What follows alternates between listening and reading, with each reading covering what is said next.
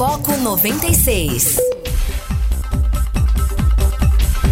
Muito bom dia, está começando mais o Foco 96, hoje 21 de julho. Agora em Anápolis são 6 horas e 7 minutos, 13 graus. E a gente vai junto até as 8 horas da manhã com muita música e informação para você aqui na 96 FM, a FM oficial de Goiás. Eu sou o Lucas Almeida e aqui também comigo já está Apostos Guilherme Verano. Bom dia. Bom dia, Lucas. Bom dia, ouvintes do Foco 96. Sejam bem-vindos. Mais um dia que começa. A gente espera que seja um dia bacana para todos nós, tá certo? Sejam bem-vindos. Esperamos sua participação, sua interatividade. Guilherme Verano, auxílio emergencial. Caixa paga quarta parcela a 1 milhão e 900 de beneficiários do Bolsa Família com NIS final 2 nesta terça. Vacina contra Covid da Pfizer e Biotech é segura e induz imunidade, diz estudo em fase inicial. Bolsonaro busca conciliação e age como moderador, diz Helena. Paulo Marinho desafia Flávio Bolsonaro para a criação. É só marcar a data. Entidade de indígenas diz ao STF que reunião com governos sobre a pandemia foi humilhante. Guilherme Verano, o que, que você destaca aí? Notícia internacional: os líderes europeus aprovam fundo histórico de resgate da economia após a pandemia. Será a primeira vez na história que a União Europeia vai emitir títulos conjuntos de dívida para captar no mercado o valor do fundo de 750 bilhões de euros, o equivalente a 4 trilhões 570 bilhões de reais. O Fundeb deve ser votado em cenário de gasto decrescente em educação. Em 2019, despesas recuaram pelo terceiro ano seguido, segundo dados do Tesouro Nacional. Na economia, a primeira parte da reforma tributária do governo chega hoje ao Congresso. O texto prevê apenas unificação de PIS e COFINS. Outras mudanças ficarão para a segunda fase. E o avanço da pandemia, o Brasil passa de 80 mil vítimas de Covid, com média de 1.047 mortes por dia. E a notícia final aqui, uma notícia boa, essa que vem da Alemanha, a, a competição né, boa que está havendo em relação à vacina. Né? No mesmo dia que saiu o resultado da vacina de Oxford contra a Covid-19, a Alemanha correu para anunciar que a vacina das farmacêuticas Pfizer e BioNTech em teste no país também teve respostas imunes fortes, tá certo? Então, esses são alguns destaques para você, ouvinte aqui do Foco 96. E uma última também notícia boa aqui: Goiânia tem 10.872 casos confirmados e 9.789 recuperados da Covid-19, ou seja, mais de 90 que 90% dos números infectados já foram é, recuperados. Foco 96. Esportes. Guilherme Verano, o que, é que você destaca do mundo do esporte para essa terça-feira? Olha, Lucas e ouvintes aqui do Foco, situação muito complicada no, no Santos, né? Depois do Everson, o goleiro Everson, pedir a rescisão, acionar o Santos à justiça, quem pediu agora, da mesma forma, a saída é outro jogador importante, Sacha. Né? Ele repetiu então a postura do Everson e acionou o Santos à Justiça do Trabalho. O atacante também tenta a rescisão unilateral do contrato com o clube da Vila Belmiro. Processo que corre em segredo de justiça, o jogador de 28 anos se queixa do FGTS não recolhido desde novembro de 2019. Ele ainda alega que não recebe direito de imagem desde o início de 2020 e o corte salarial de 70% do salário pago na CLT nos últimos três meses. A defesa do atleta pede a tutela de urgência no caso. Isso significa que ele deseja rescindir o contrato imediatamente com o clube para ficar livre no mercado.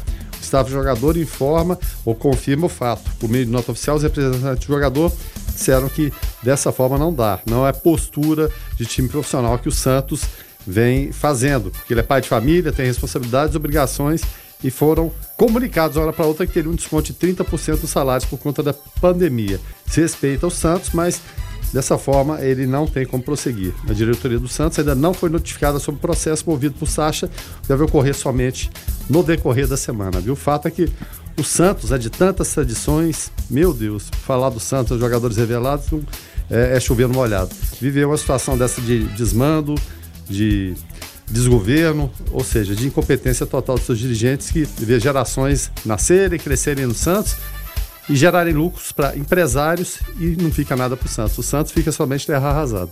É, é um time que cresceu muito não é, no último campeonato com o Jorge Sampaoli. O próprio Jorge Sampaoli já evidenciava uma possível crise né, para esse ano. Né? Receber, também saiu sem receber. Então, lamentável aquilo que o Santos tem passado por conta de suas administrações, né, Guilherme Verano? E aí a manchete traz o seguinte ainda, ó, em crise financeira, Santos vira alvo fácil para Benfica atender Jesus. O Luiz Felipe Vieira está por aqui no Brasil, né? Quem sabe alguns jogadores do Santos também podem atender o Benfica. É, é, é passar de, de baseada, né? Porque é final de feira. Vamos passar recolhendo aqui. Quem é. está na promoção aqui, a gente leva. E vai acontecer. Né? O, o, Santos tem jogadores interessantes, sim, podem compor o elenco do Benfica. Né? E tendo dinheiro você leva na hora. Não tem sim. como, o Santos simplesmente não tem como resistir. E a seleção, a Federação do Rio de Janeiro de futebol, né, divulgou a seleção do Campeonato Carioca e o Flamengo emplacou sete jogadores nessa lista, né? A seleção que teve 12 jogadores e elegeu Gabigol, o craque do Campeonato Carioca. E a seleção teve o goleiro do Volta Redonda, o zagueiro do Botafogo, Benevenuto, Jean Vitor e o Fluminense, que foi o vice-campeão, teve Nenê e o técnico Odair Helma, Volta Redonda, também emplacou um atacante, além dos sete jogadores do Flamengo nessa seleção, Guilherme Verano. O, a Federação do Rio ela tenta dar de normalidade para um campeonato que ele é ridículo, né? É ridículo, Sim. não existe. É só, só para constar. O que é que vai acrescentar na carreira dos jogadores o prêmio de melhor jogador do Campeonato Carioca? Vale nada. O Campeonato Carioca é lastimável, assim como a maioria dos campeonatos estaduais, eles são lastimáveis. Eles só existem para atender interesse de federação, de, de, de votações para grupos que se perpetuam no poder.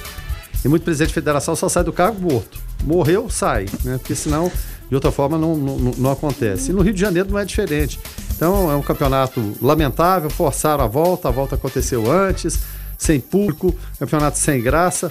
Olha, eu vou, vou te falar, com essa, com essa mudança que veio no futebol para o ano que vem em relação a tudo que a gente está vendo aí, os estaduais têm que ser repensados, porque senão o caminho deles vai ser a extinção. A extinção. extinção e, e é lamentável, né? Porque a estrutura dos próprios campeonatos já se comporta de uma forma que não agrada o torcedor, aquele que tá ali para assistir o espetáculo. E o Carioca, então, ele é mais do que o anormal, né? De todos os campeonatos. Não, e, e, um, e um, campeonato se resume, é claro, ali é, é, a, a, cidade do Rio de Janeiro, vamos dizer assim, né? A, já teve campeonato do Rio que o, era só o Maracanã que acontecia os jogos. Os times pequenos nem mandavam jogos na, na, nas casas deles. Né? O campeonato já teve tradição, tinha times fortes na, na Zona Norte, você tinha o Bangu, tinha o América. O fato é que a tradição foi, foi, foi se perdendo. Foi se perdendo com o tempo e hoje disputa-se somente por disputar, somente para constar. A tendência, eu acho que é, inclusive, no futuro as equipes disputarem com a equipe sub-23, tal qual o Atlético Paranaense faz lá no seu campeonato, enfim, é, é um campeonato quase que inútil, a verdade é essa. Ele serve de preparação apenas para o brasileiro. Vamos ver o que, que a CBF consegue organizar nesses, nesses termos aí, porque realmente estão muito fracos os campeonatos estaduais. A exceção talvez seja o Campeonato Paulista, mas só. E a Comembol definiu na última segunda-feira a tabela para a volta da Copa Libertadores com reinício previsto para o dia 15 de setembro. Todas as partidas serão com os portões fechados, Guilherme Verano. É, como não poderia ser diferente, né? Agora vamos aguardar, ver se vai ser possível essa mobilidade, porque a mobilidade aqui na América do Sul está complicada também. Em questão Esse, das fronteiras dos países. Né? Exatamente, né? esses deslocamentos, né, países em situações diferentes. Mas o, o, triste de saber, Lucas, é que o país que mais preocupa é exatamente o nosso. Sim. O Brasil é o que mais preocupa. Todo mundo tem medo do Brasil. Mas medo de campo, não, medo de vir para o Brasil, disputar jogos aqui no Brasil, por conta da pandemia que a gente está vivendo. Então vai ser um grande desafio logístico, vai ser um desafio psicológico também. Enfim, a Libertadores vai, vai tentar seguir sua, sua vida normal é claro, envolve muito dinheiro, são cotas de televisão, mas também sem o brilho. Sem público, Lucas, não tem brilho. E por enquanto, público é impossível. De volta aqui, Guilherme Verano, com mais informações. E o ministro da Educação testa positivo para o coronavírus. Milton Ribeiro tomou posse como ministro na última quinta-feira, dia 16. Pois é, Milton Ribeiro já está com Covid, né? A verdade é a seguinte: nesse momento complicado do, do Fundeb, de, de votação, o governo quer alterar alguns pontos. Ontem seria votado, acabou sendo adiado para hoje. O fato é que se perdeu um tempo enorme com três ministros de educação que foram sem nunca ter sido, né? O, o, o Vélez, também o Weitraub e o Decotelli, né? Não havia interlocução, principalmente, vamos esquecer que o Vélez e o, e o Decotelli, que ficou cinco dias por conta daquelas fraudes lá no currículo, enfim, enfim mas o Weitraub momento nenhum ele estabeleceu diálogo com o Congresso, não havia.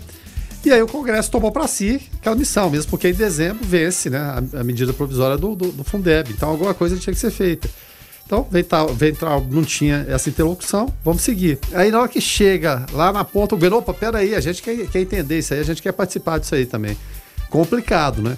E com o novo ministro agora, ele evidentemente deveria participar dessa articulação. Vai, é claro, de casa, há, há maneiras remotas de você participar dessas discussões, mas o fato é que o Fundeb é, tem que ser votado. A gente vai ver essa queda de braço, que, que entre o, o que está proposto, o que o governo quer, que o governo quer tirar parte desses recursos e colocar em projetos sociais, no chamado Renda Brasil, ou seja, dar um drible, porque o Fundeb ele não tem limite de teste de gastos. Então vamos dar um drible aqui, vamos pegar um naco desse dinheiro para a gente colocar é, em programas sociais. Não que eles não sejam importantes, evidentemente são importantes, são fundamentais. A gente está vendo agora o, o, colchão de proteção de um governo, é, o tanto que é importante, em relação aos 600 reais, com toda a polêmica que, que tem, sem ele seria muito pior ainda. Mas o fato é que são coisas diferentes. Você não pode pegar um orçamento que é combalido da educação e querer tirar nacos dele. São coisas e discussões separadas. Fundeb é uma coisa, é, projetos sociais são, são outros que tem que entrar em discussão. Não pode juntar um com o outro, misturar e virar uma, uma coisa só, como espertamente quer fazer o Ministério da Economia através do ministro Paulo Guedes. Mas vamos acompanhar no decorrer do dia de hoje o que, que vai acontecer lá em Brasília Não, em relação O fato interessante é que todo mundo tem se contaminado ali em Brasília, né? Ontem é, foi o Onyx, Onyx hoje também da mesma Milton. forma. Ou seja, e todo, aí, todo aquele aí, todo, consequentemente, né? a gente vai, né? Com o Planalto com as suas contaminações diárias. Exatamente. Então vamos esperar ver, ver, o que acontece hoje em relação ao Fundeb. O fato é que ele deve seguir adiante, a proposta do governo não vai prosperar. Quem está chegando por aqui agora é o Jonathan Cavalcante com Igreja e Ação.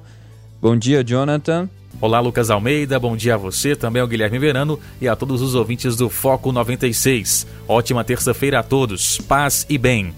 O Papa Francisco realizou uma visita surpresa na manhã de segunda-feira, dia 20, para crianças e jovens que participam de uma colônia de férias no Vaticano. Segundo a Santa Sé, o pontífice apareceu no salão Paulo VI enquanto todos tomavam café da manhã. Logo depois, visitou os espaços de jogos montados no auditório e conversou com os participantes do Verão dos Jovens. Mais tarde, sentado com as crianças, o Papa as encorajou a fazer novos amigos. As pessoas que só sabem se divertir sozinhas são egoístas. Para se divertir, você precisa estar junto com os amigos, afirmou o pontífice. Francisco ainda cumprimentou os animadores e agradeceu todos pelo trabalho, antes de retornar para a Casa Santa Marta, sua residência oficial. A colônia de férias acontece até 31 de julho e promove filhos de funcionários da Santa Sé uma série de brincadeiras, partidas de futebol, basquete, tênis de mesa, além de disponibilizar piscina, brinquedos infláveis e visitas guiadas pelos jardins do Vaticano. Jonathan Cavalcante para o Igreja em Ação. Deixa eu dar uma informação importante aqui para você. Olha só. Em Goiás, estudantes beneficiários podem sacar parcela do auxílio alimentação. O auxílio alimentação é voltado para a proteção e o cuidado alimentar das crianças e dos adolescentes de baixa renda beneficiários do programa no estado de Goiás. A Secretaria do Estado da Educação, no governo de Goiás, fez o depósito da sétima parcela do auxílio alimentação na data da última segunda-feira. O benefício concedido no programa, que abrange mais de 109 mil estudantes, beneficiários da rede estadual com valor de 75 reais a cada 15 dias, já pode ser sacado conforme o calendário de pagamentos do Bolsa Família. O auxílio alimentação é um programa voltado para a proteção e o cuidado alimentar das crianças e dos adolescentes de baixa renda do estado. Criado em abril, pouco depois da suspensão das aulas presenciais, os alunos matriculados em escolas públicas estaduais com frequência comprovada e integrantes do programa Bolsa Família recebem complemento de renda, o qual tem a intenção de repor a merenda escolar que deixou de ser servida por conta da pandemia. Daí, tá portanto, um mais uma questão de um auxílio emergencial, né? Na, em relação à alimentação dos estudantes de baixa renda aqui de Goiás. 99434-2096, participa conosco, mande para cá sua sugestão, suas dúvidas. Hoje, na segunda hora do Foco 96, você confere algum, alguns fatores a umidade do ar baixa está causando aqui em Goiás, como sempre, como todo aconteceu todos os anos, as que as queimadas, as famosas queimadas e a gente vai conversar com o Tenente Licurgo sobre o assunto que vai trazer instruções de como lidar com essas queimadas nesse período de tempo de seca. Guilherme Verano trazendo mais informações aqui para a programação para o ouvinte da 96. Anápolis recebe é, mais lâmpadas de LED. Prefeitura inicia trabalho na região oeste da cidade, onde serão instaladas 901 lâmpadas. É um trabalho importante, sem dúvida nenhuma, porque iluminação, iluminação boa de qualidade, ela traz pelo menos uma sensação de segurança me melhor e maior. Não que vai resolver todos os problemas, mas aquela rua escura, né, faltando iluminação, realmente é, é terrível, né?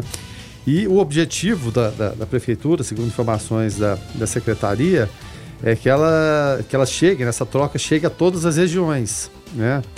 É, você citou a região oeste, né? Bairro da Lapa, Vila Fabril. É, eles foram os primeiros da região a receber esse, esse benefício. Elas foram instaladas na sexta-feira, dia 17. O trabalho prossegue, também vai passar para o residencial Valência, Vila Calixto Abrão, Jardim das Oliveiras, Residencial Terezinha Braga, Jardim Petrópolis e de acordo com, com Leonardo Freitas, elas serão levadas a 901 pontos de iluminação pública da região. É uma equipe de 12 pessoas trabalhando na montagem, na instalação, né? É, e o município, na cidade, recebeu 9 mil unidades de LED e outras 11 mil devem ser instaladas. Tá? Já passaram, é, vão chegar à Vila Fabril, mas antes vão passar pelo Industrial Municalisto, receber 1.200 lâmpadas. Ou seja, é uma, era uma promessa de campanha também do, do prefeito Roberto Naves, que, que vai se cumprindo aí, e é claro, é necessário. Agora, é necessário também uma agilidade grande em relação a trocas de, de, de lâmpadas. É claro, tem, tem, essa substituição, mas tem alguns lugares pontuais que as pessoas sempre reclamam, locais que está escuro, e mesmo aqui no centro. Eu não, não falar nos bairros, porque todo mundo pensa, não, o centro está todo tranquilo, não tem problema nenhum, mas tem várias ruas aqui, até nas proximidades da, da rádio, pontos escuros. Precisamos Sim. trocar uma simples lâmpada ali. Então precisa haver essa essa agilidade maior e as pessoas, é claro, ligarem e reclamarem. Está faltando, faltando a lâmpada aqui, tem que trocar. E a prefeitura agir uh, de uma forma bem rápida também. Sim, alguma, a gente recebe durante a semana algumas é, reclamações em relação, em relação a essa questão de iluminação. E se você tem alguma lâmpada aí que precisa trocar, pode encaminhar para a gente também, que a gente faz o papel de encaminhar para a Secretaria de Iluminação daqui da cidade. Guilherme Verano, na última semana a gente trouxe aqui o, o o Robson para falar a respeito da, das questões da conta de energia, né? Havia aquele boato de que havia criminosos é, encaminhando boletos nas caixas de correio da população anapolina para que as pessoas pagassem o boleto falso da Enel. E a empresa ontem explicou a situação e lançou um guia, né? A gente já tinha falado sobre isso, que eles haviam é, lançado um guia já, mas ontem eles também é, desmentiu na, na, o boato que circulou nos últimos dias a respeito das contas de energia e disse que não se passa de um boato. Era o que o Robson também já havia dito para nós, que para confirmar se realmente era um boleto falso, a população que reclamava no PROCON, né, lembrando que a, a, informação que a gente trouxe foi a partir de denúncias que chegaram para o PROCON, a gente, é, ele disse que aí sim que o PROCON iria apurar. Graças a Deus é apenas um boato, né, Guilherme Verano? Um boato, mas é, é bom assim que o cidadão fique atento né, o tempo todo, porque golpes são promovidos ou tentativas de golpe o tempo todo.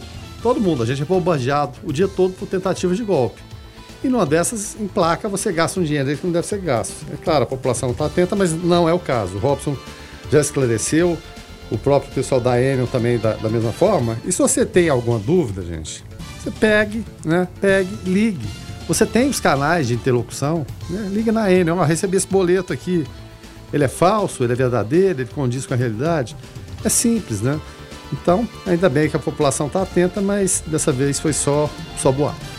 É fato esse importante também, inclusive, porque, como você disse, né, o que não, que não falta para esse momento de pandemia é, são os golpes.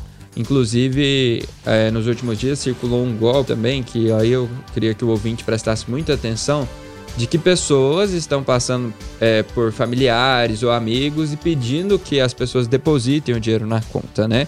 Inclusive, algumas pessoas daqui de Anápolis relataram que o número dela, né?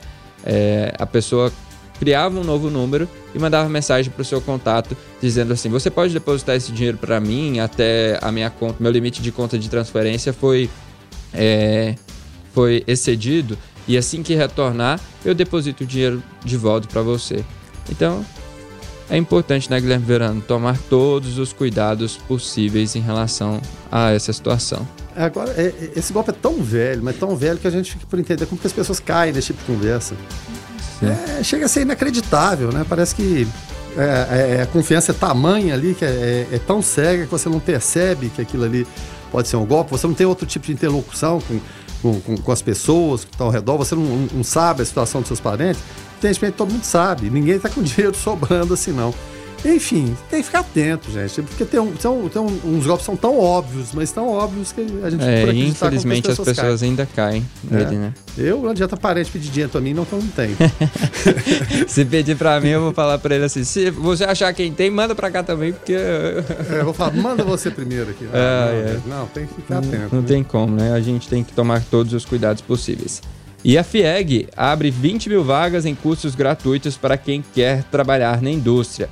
Ofertada à distância, a qualificação tem 25 opções e é destinada a trabalhadores jovens em busca do primeiro emprego e pessoas que ficam desempregadas devido à crise. Tá aí então, né, Guilherme Viana, mais uma oportunidade para as pessoas se qualificarem nesse tempo de pandemia. Exatamente, qualificação é importante o tempo todo. Se você tem um curso ele é gratuito, vá lá, você de repente está sem ocupação neste momento, você tem essa oportunidade, faça. Ele pode alavancar uma situação que te permita é claro, é, ter uma, uma profissão, você se empregar, alavancar recursos para você, de repente, fazer um curso superior, que é sempre o ideal, mas existem muitas é, profissões nesse sentido que você pode sim ganhar, ganhar seu dinheiro, ganhar de, de, forma justa, de forma honesta, mas o que a gente tem que fazer sempre é aquele chavão, é sair da zona de conforto. Não adianta a gente ficar em casa esperando as coisas acontecerem, porque não vai acontecer. Você tem que ir atrás, você tem que procurar.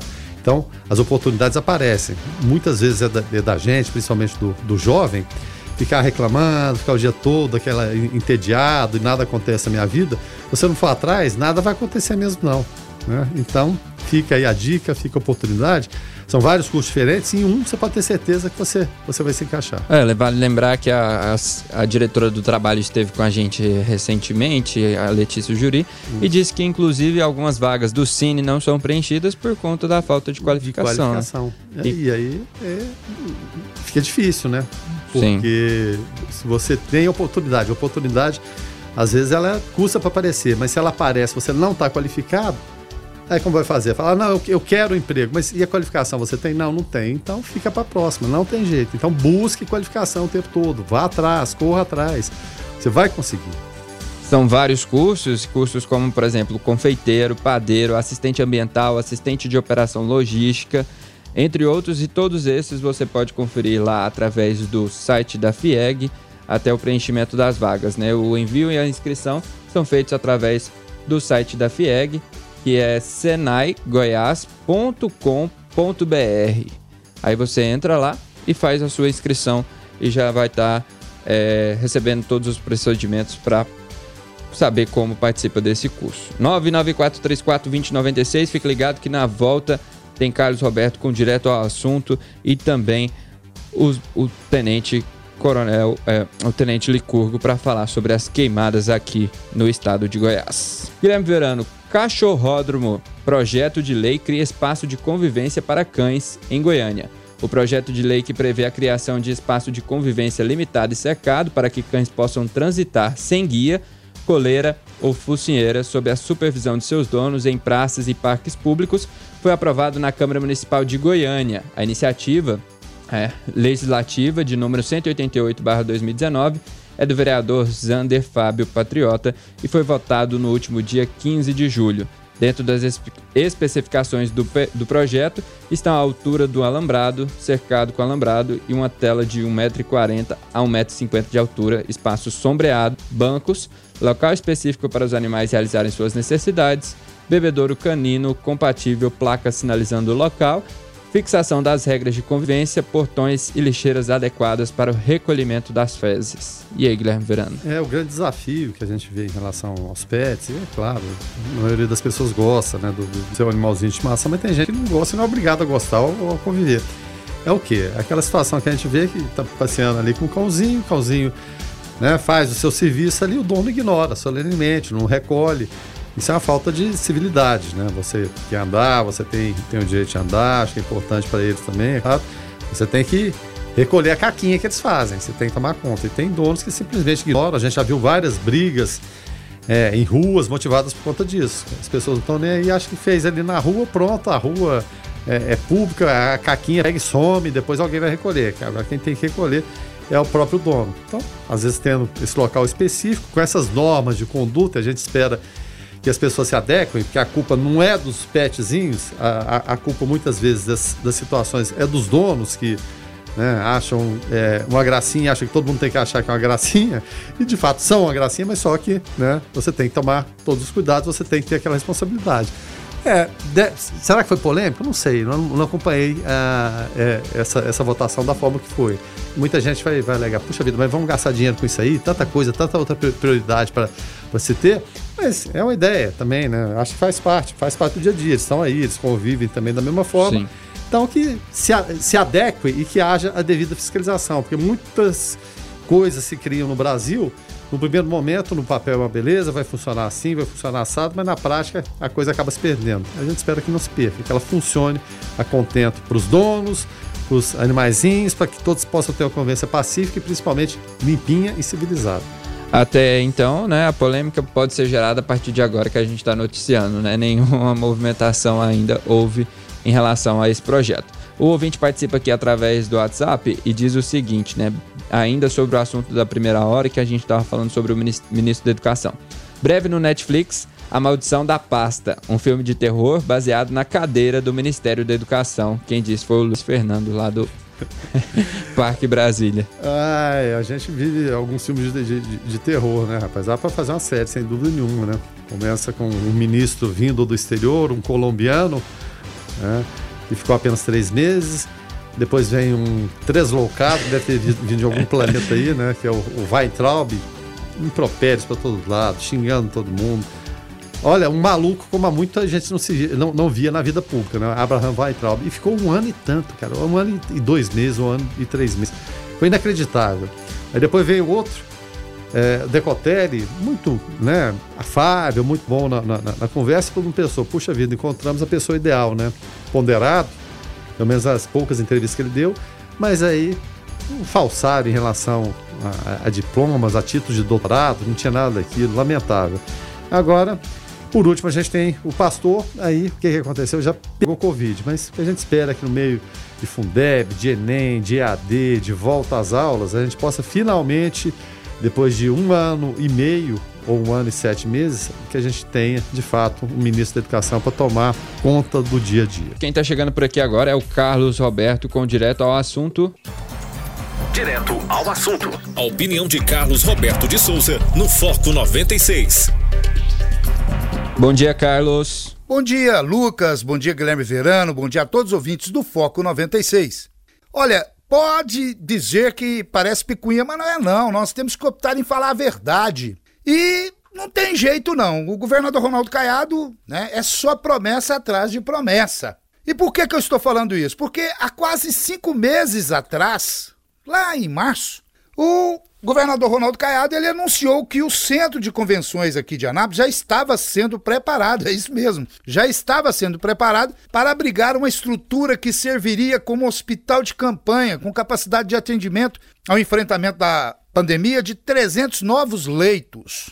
Só que, na semana passada, após a inauguração de uma unidade de campanha em São Luís de Montes Belos, o governador Ronaldo Caiado disse que o estado de Goiás chegou ao limite de oferta de leitos de, de UTI. Então nós questionamos, obviamente, o porquê, né? O governador não vai usar o nosso centro de convenções aqui como havia prometido. E também porque se faz necessário, afinal de contas, seria 300 novos leitos, né? Aí o que deixaria o estado de Goiás que, é, ainda com limite de atendimento e não sem limite, ou chegou no seu limite, como ele mesmo declarou. E sabe qual foi a resposta, queridos ouvintes? E em nota, como sempre, falar com o povo de Anápolis, pelo menos ninguém quer. Mas enfim, a Secretaria de Saúde do Estado de Goiás disse que o governo de Goiás está dando prioridade aos hospitais de campanha em alvenaria, ou seja, em construções de tijolos e tal, porque permanecerão pós-pandemia. Ou seja, simples assim. E é óbvio que entendemos que não irão construir um hospital de campanha em alvenaria lá no centro de convenções. Só que sobre a promessa de já estar sendo preparado um, né, uma estrutura não disseram nada, nenhuma vírgula. Somente que Anápolis será estruturado para reforço da rede estadual de saúde. Ele já opera com 15 leitos né, de UTI lá na UANA, Hospital de Urgência de Anápolis, e que querem ativar mais 18, além dos 25 que o grupo de empresários lá do DAI eles garantiram que vão doar. Portanto, não precisa ser nenhum adivinhão e nem especialista para entender que, ao invés de investirem em uma estrutura de campanha para criar 300 novos leitos para todo o estado, que o atendimento não seria só aqui, eles irão criar esses 18 leitos e com mais os 25 garantidos pelo grupo de empresários, como eu disse, poderão contar com 58 casos. Hum, só que uma cidade que contava aí com 15 leitos apenas do estado, né, o governador Ronaldo Caiado deve achar que já com esses 58 já está de bom tamanho. Mas não podemos esquecer que do estado serão apenas 33. Isso é o que o estado está dando a cidade de Anápolis para atender uma estrutura do Estado, porque Anápolis não, não, não atende só Anápolis. Mas, enfim, é um absurdo. Né? Os outros 25 aí, que corresponde quase a metade do total, vai vir pela ajuda da iniciativa privada. Uma brincadeira. É uma vergonha se considerarmos os mais de 351 milhões de reais que estão sendo disponibilizados justamente para a construção e estruturação de hospitais de campanha. E o que me preocupa e muito é o fato de que, apesar da Secretaria Estadual de Saúde dizer que os casos estão diminuindo, o ritmo de mortes, pelo menos em julho, ele acelerou. E o estado de Goiás registra média de um óbito a cada 43 minutos. E para piorar, mais ainda esse cenário, das 171 solicitações de internação em unidades de UTI nos hospitais públicos da rede estadual, apenas 73 foram atendidos, ou seja, uma média de apenas 57%. O que explica aí, talvez, né, as muitas das mortes por Covid é, que ocorre fora dos leitos exclusivos do, do UTI, é, é, de acordo com as informações da própria Secretaria Estadual de Saúde. E deixa claro que o governo e sua equipe não consegue ter outra estratégia a não ser quando aumenta os casos, fecha o comércio. Quando diminui os casos, abre, flexibiliza o comércio. E o cidadão goiano fica cheio de dúvidas no meio disso tudo. Mas com apenas uma certeza: que até agora o estado de Goiás já provou não dar conta de cuidar da saúde do seu povo. Fiquem todos com Deus, ademã que eu vou em frente de leve. Tá aí, portanto, a participação, Guilherme Verano, do Carlos Roberto, trazendo mais detalhes a respeito das construções dos hospitais aqui no estado de Goiás. Lembrando que o portal Goiás né, divulgou que o estado destinaria 355 milhões, 351 mil, é, 351 milhões para os hospitais de campanha aqui do estado, né? E esse valor incluiria o H-Camp daqui de Anápolis no projeto. Mas até então, né, havia dito que tinha liberado esse recurso, né? O projeto de lei foi aprovado e foi liberado esse recurso para a construção desses hospitais de campanha. E ninguém mais falou do hospital de campanha aqui do Centro de Convenções, né? Centro de Convenções este muito polêmico que até hoje, desde a sua construção, não teve assim uma utilidade, digamos assim, efetiva dentro do município de Anápolis ou até, próprio, até propriamente de é, para o estado. E aí ontem eu mesmo entrei em contato com a Secretaria Estadual de Saúde, né, e através dos nossos canais aqui de comunicação, o único que é nos permitido para solicitar nota, e fui respondido inclusive com agilidade, é, dizendo a seguinte frase, né, como o próprio Carlos já disse, né, que a prioridade seria para esses hospitais de campanha e o Hospital de Campanha de Anápolis será estruturado para reforço da rede estadual de saúde, caso haja necessidade. E aí o ponto mais importante, né? Caso haja necessidade, Guilherme Verano, e uma das alegações para o isolamento intermitente no último dia, quando a gente entrou no isolamento intermitente de 14 em 14 dias abrir, agora a gente está no momento de abertura, o governador do estado disse que a necessidade é, deixou clara essa necessidade, de que havia essa necessidade. E agora já se diz que não tem essa necessidade. Não, é, é tá parecendo um abre e fecha, né? É, porque, pelo que eu entendi, não há mais leite de UTI disponível. Chegou no, no limite. Aí em março havia conversa, é, é, claro, do governo do estado em relação aqui. O hospital de campanha aqui, vamos aproveitar o centro de convenções, já que ele não, não, não serve para o que ele nasceu, que é o que? Você promover é, convenções, encontros, fomentar, né? É claro, enquanto não está acontecendo, que ele sirva pelo menos para o hospital de campanha. Mas aí a ideia é que era lá de março e que ele seria ex executado, se tivesse sido executado em março, ele estaria em pleno funcionamento agora e ajudaria muito, com toda, toda certeza. Aí esqueceram a ideia no meio do caminho. Agora, talvez é, reacenda o, o, o, mesmo discurso. Ah, não, se precisar a gente vai pegar e fazer. Mas peraí, está precisando ou não, afinal de contas? E se está precisando, por que, que não é efetiva? Por que, que não efetivou lá atrás? Se você tinha estudos, estudos da UFG em relação a toda a situação que vem acontecendo, os desdobramentos todos foram acompanhados pela, pela UFG em relação ao número de casos, número de mortos, né, necessidade de leitos e de repente ele não serve para nada? Não, não dá para entender. Realmente fica um discurso incoerente, incompreensível para todos nós que caso, é claro, é, ele, ele, se tornasse um hospital de campanha, seria útil para a cidade de Anápolis e pelo espaço enorme que tem, né, uma área muito grande, serviria para atender demandas de cidades vizinhas também. Mas é, o Ana, por tá exemplo, né, a gente já viu várias vezes que tem esgotado seu seu espaço de UTI, né, porque não tem conseguido atender nem Anápolis nem a macro-região. E aí a gente vê um cenário se configurando, e é claro que eu estou querendo dizer aqui que o ter leito de UTI não significa que a gente vai superar a pandemia.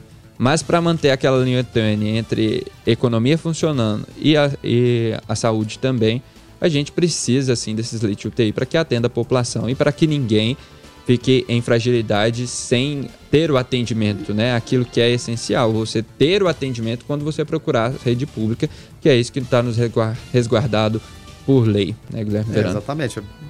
Você ter que ser atendido e não ter onde, realmente é muito triste. E qual, qual vai ser o destino dessa pessoa? Ir a óbito. Sim. Então, é, é, é, se retomar essa ideia, que ela seja rápida, que ela de fato aconteça. E não fique só na promessa. Porque março está bem distante, né? Se tivesse efetivado isso em março, estaria em pleno funcionamento hoje. Não é nada, nada foi feito. A incógnita está aí. O, o destino, o dinheiro já está recursado, né? Já foi disponibilizado mas até então a realidade é essa. O ouvinte participa aqui atrás do 994342096 e diz o seguinte: Bom dia, amigos. Talvez vocês podem me ajudar com a lâmpada queimada. O meu problema é que tem uma lâmpada queimada aqui na Rua da Glória, esquina com a Benjamin Vieira. O problema é que o número do poste está apagado, aí não consigo fazer o pedido da troca. É, se vocês puderem ajudar, agradeço muito. Eu vou encaminhar para a secretária aqui de iluminação, né? E assim que possível, a gente, é, caso eles precisem do número, né? Quem o ouvinte que participou foi o João Eduardo Maciel, é, João Eduardo Maciel. A gente solicita para você pelo menos uma foto, né, para a gente encaminhar para a Secretaria de Iluminação aqui, para ver se é possível realizar essa troca dessa lâmpada aí. Guilherme Verano e ouvintes do Foco 96. Tem informação de momento aí? Tem informação de momento aqui, Lucas. É o seguinte: a PF está nas ruas mais uma vez e cumpre quatro mandados de prisão temporária e investigação sobre Caixa 2 na campanha de José Serra ao Senado em 2014. Os investigadores apuram o pagamento de 5 milhões de reais em doações não contabilizadas. São cumpridos também 15 mandados de busca e apreensão em São Paulo, Brasília Itatiba e também na cidade de Itu. Então a PF segue nas ruas, minha gente. É, a Polícia Federal trabalhando logo pela manhã. Antes da gente ir para o nosso tema, deixa eu só registrar duas participações de ouvintes aqui. O Augusto César disse que já começou o dia com prejuízo da Enel após diversas quedas de energia seguida lá no residencial Itatiaia. Ele disse que a energia começou a cair por volta das 6h50 e tá num vai e volta e acaba gerando prejuízo para ele e certeza que o no break pode ter dado algum problema, né, Guilherme Verano? É, rapaz, essas idas e vindas da, da, da energia é, tão constantes aqui em Anápolis, em diversos bairros acontecendo diariamente, né? São interrupções rápidas, mas são, é o que basta, né, para atrapalhar de repente um trabalho que você está fazendo, queimar um, um aparelho, um equipamento eletrônico e trazer um prejuízo terrível. Mas tem muita gente trabalhando de home office, né? Então tem que verificar por que está acontecendo isso. As pessoas ficam por entender. Não, não é possível, né? Tanta interrupção e, e, principalmente agora, nesse momento específico, parece que todas fracionadas. Um abraço também lá pro Léo Estrela, que estava nos ouvindo aqui, o nosso repórter nas ruas, e mandou pra gente aqui a foto do poste em que o João Eduardo pediu que fizesse o reparo. Ele já foi, vai ser encaminhado para a Secretaria de Iluminação. E as queimadas em Goiás aumentam quase 100% e deixam autoridades em alerta. As ocorrências de queimada aumentaram 99% em Goiás nos meses de maio e junho, quando comparadas com o mesmo período do ano passado, segundo dados do Corpo de Bombeiros. A crescente, conforme a corporação, se dá por grande parte dos focos de incêndio terem origem criminosa. Para falar com a gente sobre o assunto, o Tenente Licurgo Borges, do 3 Batalhão, do 3 Batalhão do Corpo de Bombeiros de Anápolis. Tenente, bom dia. Bom dia, bom dia a todos os ouvintes. Então, Tenente, é, em Anápolis, um homem de 64 anos, né, dono de uma fazenda e outro de 49 anos, empregado da propriedade, foram presos no último mês na zona rural de Anápolis depois de serem flagrados ateando fogo na vegetação às margens da BR-153. Esse caso ainda, inclusive, foi muito comentado por nós aqui, noticiado. E muita gente ainda não sabe que é proibido fazer as famosas queimadas controladas. Por que, que é proibido, Tenente? Explica pra gente, por favor. A, a queimada controlada, ela é... O fogo, né, ele, ele tem que ter um controle muito grande para você estar tá manuseando ele. Então, para você fazer uma queimada controlada, primeiramente você precisa ter autorização do, dos órgãos competentes, que no caso de Goiás é a Secretaria do, Estadual do Meio Ambiente. Além disso, você precisa fazer um planejamento, é, ter um profissional é, responsável, né, emitir inclusive uma ART, que, de um engenheiro florestal ou de um agrônomo, um, um, por, por fazer todo esse planejamento, porque você tem muitas condições aí do clima, é, que favorecem e esse fogo pode perder o controle. Então, é, é, proibido, por isso que é proibido você fazer qualquer tipo de queimada. E nesse último mês também teve um decreto do governo federal proibindo, inclusive, essas queimadas controladas nesse período mais crítico de estiagem, porque o fogo ele pode se propagar para outras áreas, né? Com vento forte aí, aquelas fagulhas, aquela brasa, ela pode estar tá atingindo outras regiões. Então nós estamos num período muito crítico que não pode estar é, tá havendo esse tipo de situação. Certo. Guilherme Verano. Tenente, bom dia, obrigado por nos atender mais uma vez. Guilherme Verano falando aqui. Tenente, qual, qual a punição para quem for pego em flagrante cometendo o crime? Existe possibilidade de fazer denúncia em casos onde não há o, o flagrante, Tenente? É, bom dia, Guilherme. É, o, a, a, pena pelo Código Florestal brasileiro, você pode pegar de dois até quatro anos é, de, de, de, reclusão, de prisão. Fora é, as questões de, de multa, é, civis, né, que você pode estar tá, pode tá respondendo. Então, assim, pegou em flagrante, o ideal é a gente pegar quem está ateando fogo em flagrante, né? Então, se houver algum tipo de situação como essa, você pode estar tá ligando para o 190, para o 156 da prefeitura, a Secretaria Municipal do Meio Ambiente está junto com, com a Polícia Militar, com o Corpo de Bombeiros nessa batalha. Eles estão com os fiscais aí atuando. O grande problema realmente é identificar as pessoas que cometem esse crime. Muitas vezes o, o, o cidadão liga né, para fazer a denúncia. Ah, colocaram fogo aqui no meu lote, aqui do lado. Mas assim, não tem, não sabe identificar quem que foi. Então, se puder tirar alguma foto, filmar, registrar algum tipo de prova que, que é, favoreça o inquérito para estar tá autuando essas pessoas. Certo. É, o ouvinte participa aqui através do WhatsApp, Tenente, e pergunta o seguinte, que ontem ocorreu um incêndio ali na, na rodoviária. Ele quer saber se foi permitido. O senhor sabe me dizer algo a respeito sobre desse, desse assunto? Permitido esse incêndio ontem ali na rodoviária, na região da rodoviária. Não, não estou sabendo. Assim, é, talvez o pessoal possa ter, provavelmente pode ter atendido essa ocorrência, né? Como é um local no meio da cidade, ali tem, tem um mato uhum. até um pouco considerado, mas eu não estou sabendo, assim, é, agora esse tipo de, de detalhe. Certo. É, e a gente sabe que o tema, o, o tempo, né, o clima seco, ele favorece para essas questões é, de de queimadas. E aqui em, em, Goiás, inclusive, teve um aumento de quase 100%. Como que anda aqui na região de Anápolis? O senhor É, pode nos dizer como que tem acontecido, se tem tido muitas ocorrências aqui na região ou está mais controlado nesse período de seca aqui em Anápolis?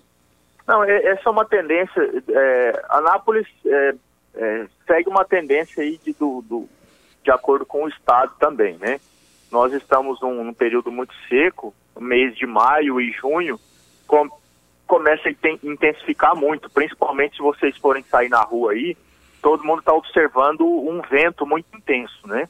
Sim. Nessa época o vento começa a se intensificar e esse vento ele propaga muito o, o, o incêndio de vegetação. Então, a partir agora do mês de, de, junho, julho, agosto, setembro, até meados de outubro, final de outubro, nós teremos é, alerta total, né, por causa das condições climáticas, que são é, a baixa umidade do ar, as elevadas temperaturas e, e um vento bastante intenso. Bom, é, Tenente, a, a, estiagem ela começou mais cedo no, no centro-oeste, na nossa região, mas nada que, que fuja do calendário. Todo mundo sabe é, que o calendário é mais ou menos fixo. Às vezes um, um pouco mais seco, às vezes não, mas sempre é, a gente tem essa situação durante o ano. Em, em relação a, a, a, medidas preventivas ou educativas, como vocês estão agindo em relação a, principalmente Chácaras, a gente tem, tem muitas regiões de chácara aqui no, no, entorno da cidade de Anápolis. Há essa interlocução em relação a, a, orientações com, com os produtores, com as pessoas, as próprias beiras de estrada também, que a gente vê muita gente insistindo ainda jogar ali bituca de cigarro, aquilo pode provocar tragédias. É interessante isso aí, Guilherme. Uma das ações que a gente sempre tem realizado, inclusive, é esse tipo de situação que nós estamos agora, né? Buscando aí o apoio das rádios, da televisão, da mídia local, é extremamente importante porque a gente sabe que a rádio aí entra na casa das pessoas, dentro do carro. Então esses, essas orientações a gente faz no, na, na, na, parte preventiva. Esse ano ficou um pouco prejudicado que a gente tem um trabalho bastante intenso de prevenção nas escolas, né? A gente tem um período aí de prevenção que começa lá pelo mês de março, antes mesmo da estiagem, que a gente vai visitando as escolas fazendo palestra, entregando cartilhas, mostrando principalmente para as crianças é, a importância de a gente estar tá trabalhando para evitar esses incêndios. Aí como nós estamos num ano de pandemia, né? Então as, as, as faculdades, escolas aí estão todas fechadas, a gente teve que é, interromper esse tipo de situação. Mas a gente sempre faz um trabalho aí, sempre procura fazer junto com vocês da imprensa, junto com os, uh, o Sindicato Rural, junto, junto com o Conselho Municipal do Meio Ambiente, a gente faz parte do Conselho Municipal do Meio Ambiente, e aí a gente está sempre solicitando a, a, colaboração da população, principalmente porque a gente sabe que a maioria dos incêndios são provocados pelo homem. Então a gente sabe que é um período crítico de estiagem, de seca, que nem você falou, todo mundo sabe, e nesse período nós vamos ter uma seca, e mesmo assim o pessoal continua ah, colocando fogo no lote baldio, colocando fogo naquela lixeira. E esse fogo, como eu falei anteriormente, ele vai se propagar para outras áreas. E aí prejudicando demais a sociedade é, como, como um todo. Duas perguntas aqui dos ouvintes, é, Tenente. E aí, a primeira, eu não sei se o senhor falou é, em relação a isso já, mas a, a Shirley pergunta qual o número que pode fazer, ser feita a denúncia, né? Se pode ser feita através mesmo do 193. Ou também, e o Luiz Fernando pergunta o seguinte: Será que não seria necessário mais rigor legislativo na prevenção, obrigando a limpeza prévia de lotes em perímetro urbano e áreas de asseio limítrofes nas áreas rurais? Pergunto porque todos os anos a história se repete. Logo, falta, falta alguma coisa? É, isso aí é, é uma questão. A prefeitura ela faz a limpeza, né, dos lotes. Inclusive, quem tem lote baldio, ele, se tiver um lote aberto, a prefeitura ela comete essa limpeza e depois manda é, a cobrança para o proprietário.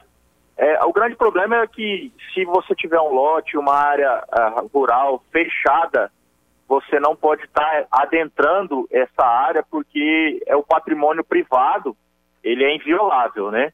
Então, em áreas privadas, realmente, você não pode estar tá adentrando. E a legislação, ela já existe, né? A legislação, ela já existe em relação a, a, a certas situações que você pode estar tá sendo acometido penalmente. Mas, como eu falei, é uma questão que você, para você comprovar isso, para você apresentar isso num inquérito policial, você tem que ter provas e você tem que é, é, seguir todos os trâmites legais. Certo, Guilherme. Tenente, é, falando agora um pouco de bastidores, né? Como a equipe do, do Corpo de Bombeiros age no momento da ocorrência de, de, de queimadas? E a gente tem agora também é claro, em menor intensidade, mas tem temporada do Araguaia. Por mais que o governo peça para não haver aglomerações, aquela coisa toda, mas a gente sabe que muitas vezes o contingente é pequeno para tanta coisa, né? Mas como está funcionando esses bastidores, deslocamento de equipes, que, de, de, que forma vocês estão lidando, além da situação de, de queimadas, de temporada do Araguaia, mas de aglomeração de pessoas também? Qual a orientação? É, é, é um período, nós estamos, o Araguaia esse ano foi, de maneira geral, assim, foi bastante reduzido, né? Houve um decreto do governador que proíbe você fazer qualquer tipo de montagem de estrutura nas praias do Araguaia. Então, isso aí já nos reduziu bastante nosso é, poder operacional. Nós estamos com poder operacional no Araguaia, mas um poder operacional mais reduzido do que nos outros anos. Né? Todo ano, no mês de julho, nós temos uma, a maior operação é, do Corpo de Bombeiros é a Operação Férias, Turista Seguro. Nós continuamos mais um, um efetivo reduzido justamente por esse período de pandemia que está proibindo as aglomerações aí no, na, na beira do, do, Araguaia. E em relação ao incêndio florestal, nós temos uma operação em, em vigência também, a Operação Cerrado Vivo. Nós temos é, uma fase de preparação, prevenção e combate propriamente dito. Como nós estamos no período crítico, nós estamos nessa fase de combate, né? Mas é, é, como eu falei, são muitas queimadas durante todo o dia. Se vocês andarem na rua aí, vocês vão identificar vários locais, muita fumaça nessa época.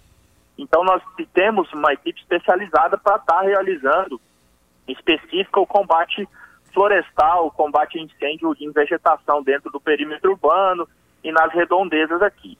Caso, por exemplo, atinja uma área maior, uma unidade de conservação, nós temos também, como militares que somos, as nossas escalas de sobreaviso, né? Escalas de sobreaviso organizadas de acordo com a operação, para a gente fortalecer o nosso poder operacional se houver necessidade. Então, em todas essas operações, nós temos um planejamento, né? E, e, e se houver necessidade, nós acionamos o nosso efetivo, o nosso material, tudo mapeado dentro do estado inteiro. Tá certo, tenente. Então, muito obrigado pelos esclarecimentos, por nos ajudar e orientar aqui também a população. E qualquer coisa a gente fica à disposição do senhor também para mais informações, tá? Muito obrigado. Tá ok, muito obrigado. Obrigado a todos. Tenham todos um bom dia. É, qualquer emergência pode estar nos acionando via 193. Obrigado, okay. bom dia. Obrigado. Trânsito. É isso mesmo, acaba de acontecer, assim, acaba, foi a, Agora há pouco aconteceu um acidente ali na Avenida Goiás. O ouvinte já participando aqui conosco também, a Giovana Moraes. Moraes traz informação também, dizendo que aconteceu um acidente ali na Avenida Goiás, quase na esquina com a Avenida Brasil, na altura da Praça da Prefeitura, a Praça do Ancião. A Gabi Moraes também, né, já tinha trazido essa informação pra gente aqui, né, a nossa locutora que vai daqui a pouco estar com vocês no Hits 96 falando sobre esse acidente que envolveu três carros ali na Praça do Ancião Guilherme Verano. A história continua a se repetir, né?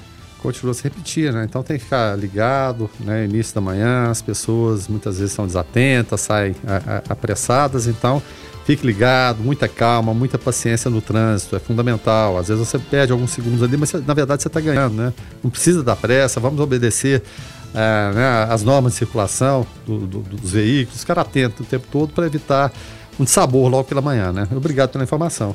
É, muito obrigado aos ouvintes que participaram com a gente aqui. Então, se você vai passar por aquela região ali da Avenida Goiás, é, sentido centro, o congestionamento ali nessa região tá um pouco grande, então evite.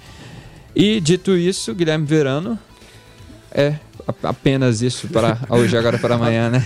Nada mais a, a, Nada a acrescentar? Mais... Só, só dando uma verificada aqui se tem algum desdobramento em relação à operação da, da, da, da PF, né?